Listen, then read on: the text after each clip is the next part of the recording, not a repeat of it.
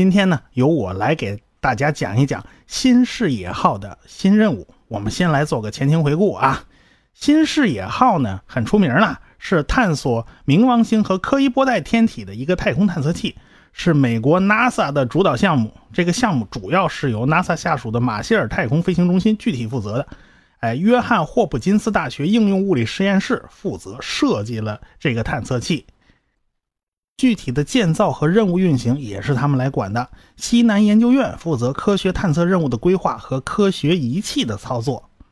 二零零九年的一月十六号呢，新视野号就从卡纳维拉尔角发射，用的是宇宙神五运载火箭，就把它推向太空了。然后到了太空以后，上面的半人马座太空摆渡车又推了一把，然后打开固体火箭，最后加把劲，就冲出了地球的引力范围。所以呢，连续三推啊，这个新视野号的速度就非常快，飞到月球那么远的地方啊，只花了九个小时。遥想当年啊，阿波罗飞船可是飞了三天才到。新视野号呢个头小，也就是一个钢琴大小，所以呢，呃，推起来就轻松一些。新视野号飞到木星的地盘上，只花了十三个月，也就是一年多一点。当年伽利略号木星探测器啊，走这一路啊，我就花了好几年。冥王星实在是太远了。新视野号即便飞得很快很快，但是仍然要辛辛苦苦的飞上好多年。所以这个探测器呀，你不能一直老开着啊，这电源它也不够，所以它多数处于休眠状态。偶尔呢，就打开仪器，咱们算活动活动筋骨啊，顺便向地面报告一下情况。哎，我还活着呢，我还很健康，I'm here。而且这毕竟能量有限，你不省着点怎么能行呢？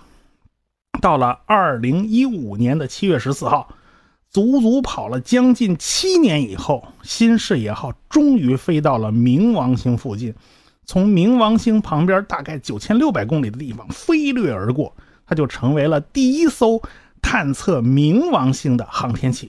人类呢，也第一次看清了冥王星，这回是真的看清楚了。要知道啊，即便用哈勃太空望远镜来观察冥王星了。看到的图像也是模模糊糊的，毕竟距离太遥远了。现在能够飞到这么近的地方来仔仔细细看一遍，那机会是非常难得的。前面我们讲过，为了能早点飞到冥王星，所以新视野号的那个速度就非常快。它路过木星的时候呢，还借助木星的这个引力弹弓效应啊，加速了一把。因此，冥王星的引力根本就拉不住新视野号。而且新视野号上那个燃料呀也不多，也就相当于两个煤气罐，所以他想自己开发动机减速，然后速度减下来以后被冥王星的引力俘获，那是不可能的，因为冥王星太小了。所以新视野号呢就只能与冥王星擦肩而过，所以能够用来仔细观察的时间就非常短嘛，毕竟是一掠而过嘛。所以，新视野号上的各种探测器就开始拼命工作，就获得了非常非常多的宝贵数据啊！在那么遥远的距离上啊，用非常慢的那种龟速，每秒几百个字节的超慢龟速，给我们发照片回来，那是多麻烦的一件事儿。发回了不少高清的照片啊，我们才终于得见了冥王星的真容。冥王星上有个非常清晰的心形图案，哎。对，大家还很开开心的，就把冥王星画成各种各样的漫画形象，反正画什么的都有啊。这几年呢，这个网络上你去找那些照片都能看到，所以新视野号呢就成了名副其实的网红。我们还看到了冥王星的那个好基友卡戎的照片，哎，这些都是新视野号发回来的。二零一五年，新视野号飞掠冥王星和冥卫一卡戎可以算是非常重要的科技新闻了，也是非常吸引公众眼球的事件。按照 NASA 的计划呢，新视野号的工作就已经算完成了。你假如要探测其他的天体，那已经不算新视野号的正式任务了。说白了，你每个任务都是要经费支持的，都是要钱的。后续的事儿啊，这领导没批预算。不过现在看来啊，这个新视野号的状态非常好，完全有能力顺路去拜访其他的柯伊伯带天体。那么新视野号的这个运行团队就会想尽办法找领导批钱啊，这没钱是万万不能的。哎，你只要搞到钱，什么都好办。新视野号的团队啊，很早就开始为后续任务在做准备。他们从2011年开始就盯着冥王星以外有没有适合去观察的小天体。因为新视野号的燃料实在是不多，只有66公斤，也就是相当于两个煤气罐，所以这个小天体必须非常接近新视野号的轨道。也就是说，你必须就在路边看一眼就行了。所以。找这种合适的目标，一找就是好几年，一个合适的都没有。因为呢，这些个天体啊，都离新视野号的这个轨道太远，新视野号又不能拐弯，所以就很难去拜访他们。最后呢，不放大招是不行了，就不得不动用了哈勃望远镜宝贵的观测时间来寻找这个靠谱的目标。哈勃出手就是不一样，他终于找到了一颗比较合适的小天体。叫做二零一四 MU 六九，顾名思义，这就是二零一四年发现的。当时根据亮度估计呢，这小天体的尺寸大概在四十公里左右。这种小天体体积只有冥王星的百分之零点五到百分之一，质量大概是冥王星的万分之一。所以相对于冥王星来讲，这基本上就是一砖头瓦块的级别。柯伊伯带之中比较大的天体，比如说冥王星啦、系神星啦，哎。很可能就是由这样的砖头瓦块作为原料，它成长起来的。所以研究这种小天体就有非常重要的意义。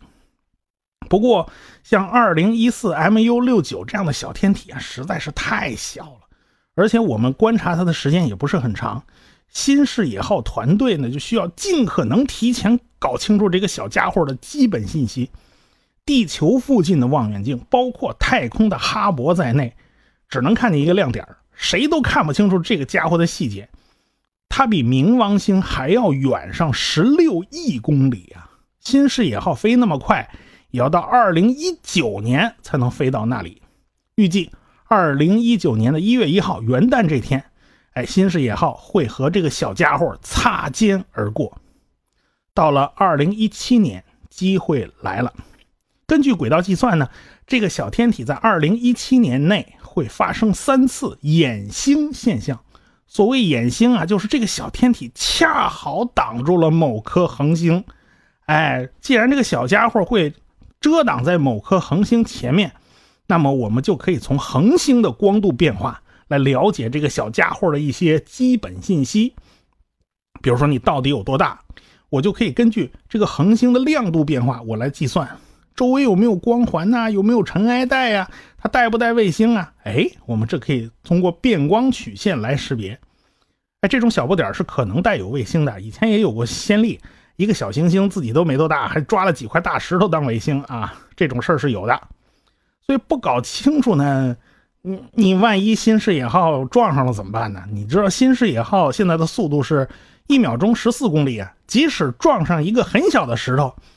那后果都远远超过在地面上挨一炮啊！这玩意儿差太远了，所以预计在今年的六月三号、七月十号和七月十七号，这小家伙会分别遮挡三颗恒星，时间非常短促，也就是那一瞬间的事儿。这小家伙实在是太小了，在地球上只有掩星那个阴影扫过的地方可以看到掩星的现象，这个也好理解。就好比啊，你晚上站在马路上，哎，一个特定位置才能看到，恰巧某一片树叶遮挡了远方的路灯灯泡，哎，哎，就站在这个角度上，树那树叶恰好把远方的一个灯泡给挡上了，你稍微歪一点你就看不到叶片遮遮挡灯泡那个情景了，哎，这个跟眼星的现象是一样的，只有非常精准的位置才能捕捉到这个现象，所以呢，这个观测难度就非常大了。而且呢，科学家们根据观测到的数据计算了一下，哎，能够看到这个现象的地方都在南半球。南半球非常倒霉的是，它陆地特别少，大部分是海洋，所以这个难度无形中又加大了。只有南美洲和非洲的一小块地方是可以观察的，所以天文学家们就带了一大堆口径四十公分的那种以可以移动的望远镜。到了南美啊、非洲啊，预计能够看到眼星的地方去蹲守，因为轨道计算并不精确嘛，因为观察这个天体也没有多长时间。这个小家伙又非常小，它的影子也非常小，所以就不得不把二十二台望远镜一字排开，咱组成一个望远镜栅栏，两两相隔十到二十五公里距离。反正间距要比预计的这个小家伙的影子啊要小，它那个影子大约是四十公里大小嘛，所以我这间隔一定比它影子小，我一定能把它逮着。到了六月三号，大家摆好阵势，就等着这个眼星现象发生。几十台望远镜拍了十万张照片呢，结果找来找去，也没能发现这个眼星现象。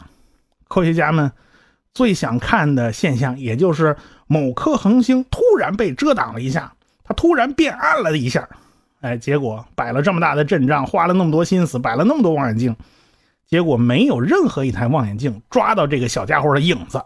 也就是说，二零一四 MU 六九这个小天体的影子，比望远望远镜间的这个间距还要小，恰好就从两个观察点之间它溜过去了。所以六月三号这一天观测失败，什么也没抓到。这时候。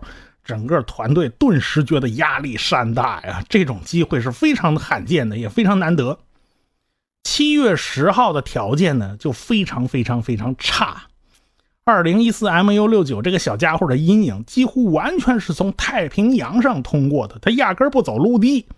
科学家们即便是想找地方蹲守，他都找不着。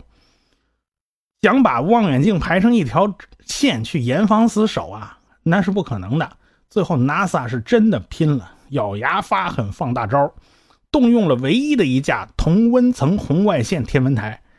这个是一架改装过的波音747 SP 型飞机，飞机上带着一个口径2.5米的望远镜啊。要知道，红外线很容易被大气中的水蒸气吸收，而水蒸气呢，主要集中在对流层，平流层是非常干燥的。万米高空是个非常好的观测地点，因此 NASA 就调动这架飞机。从新西兰起飞，飞到了太平洋上空，然后打开机身侧面的舱盖，露出望远镜和观测仪器，看看能不能抓拍到足够多的资料。红外线天文台飞了一趟，收集到的信息倒是不少。哎，比如说这颗小家伙周围有没有尘埃云呐，有没有光环呐，这个都是可以进行研究的。但是就是没抓住那眼星现象，因为这次观测的只有一个望远镜，一个点儿。抓到的概率本来就非常非常小，那么这一次又没抓到，那么剩下的机会就是七月十七号了。这一回阴影会扫过南美洲的南端，这是最后的机会了。结果一帮子天文学家就扛着长枪短炮的，扛着一大堆望远镜去了巴塔哥尼亚，又是几十台望远镜一字排开啊！这回密度比上次可紧凑多了。这一次。功夫不负有心人呢，有五组人马成功的抓拍到了眼星现象，有一颗恒星突然暗了一下，然后迅速就恢复正常了，也就是二零一四 MU 六九这个小家伙正好从这个恒星面前飞过，遮挡了一下背后恒星的光线，整个这个一暗这个过程不过才一秒钟时间，所以这个小家伙终于被科学家们抓进了镜头啊！既然能够捉到足够多的数据，剩下的事儿就是数据分析了。经过综合数据分析，这个2014 MU 六九终于露出了一些非常奇葩的信息。它呀，很可能是两个离得非常近的小天体相互围着转。它很可能它不是一个球，它是两个球围着转呢。哎，但是这两个球也可能是哎离得太近了，粘到一起了。那两个球粘在一块就有点像个葫芦，像个花生那种形状，也可能长得不太规则。比如说，啊，就外形就是像个星球被咬了一口，反正缺一块。哎，它形状长得不太规则，这是根据眼星的那个光变数据综合推断的。因为它不是圆的，它体型非常瘦长，所以六月三号才从望远镜那个栅栏里面，严防死守的这种栅栏里面逃脱了。它最长撑死了也就三十公里。这比原来预计的要小，这个家伙到底长什么样子？那就只有新视野号飞过去好好看看才能知道。还有一年多的时间，我们就等着好消息吧。预计二零一九年的元旦，新视野号将从这个小家伙的旁边飞掠而过，继续向柯伊伯带的深处进发。将来，新视野号会不会还有更新的任务呢？那我们只能。拭目以待了。好今天就到这里。科学声音。